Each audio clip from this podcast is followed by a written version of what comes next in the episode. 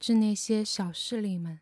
第二部分，翻译实验室。当生活的肮脏伎俩总在事情进展顺利时露出爪牙，你当然可以检查每个盒子，一边高度胜任，一边仍被低估了全国国民的庞大系统，而忽略。你当然可以从被爱到被弃，回到被爱，再到被弃，街道将一言不发。那些曾经收留你的人将在他处，嘴里充满讥笑。小写的上帝，我已认输。不管是什么样的小势力，拜托了。我知道事情会再次变糟，但我只是希望有多一点的时间。往银行里塞钱，多一点的时间来把我的事情安排好。但如果没有，如果这就是我要躺的坟墓，那么请带走我剩下的一切，试试利用一个身体，一个生命，不断的背叛。我知道我太经常提出过多请求，也知道这么经常寻求帮助会招来相反的结果。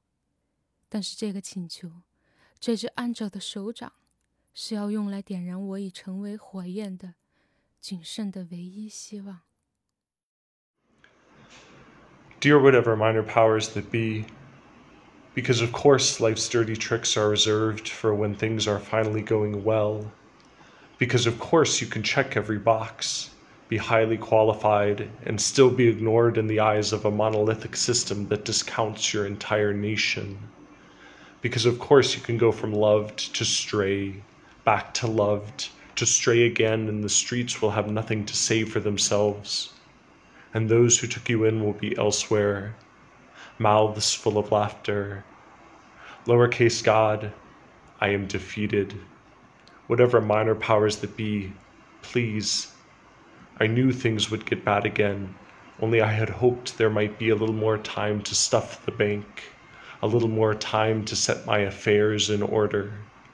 But if there is not, and if this is to be the grave I am to lie in, take what's left of me. Make some use of this constant betrayal of a body, of a life. I know I ask too often for too much, and know that asking for help this often results in exactly the opposite of help. But this asking, this palm pressing, is the only hope I have left it a spark to set fire to the kindling I've become.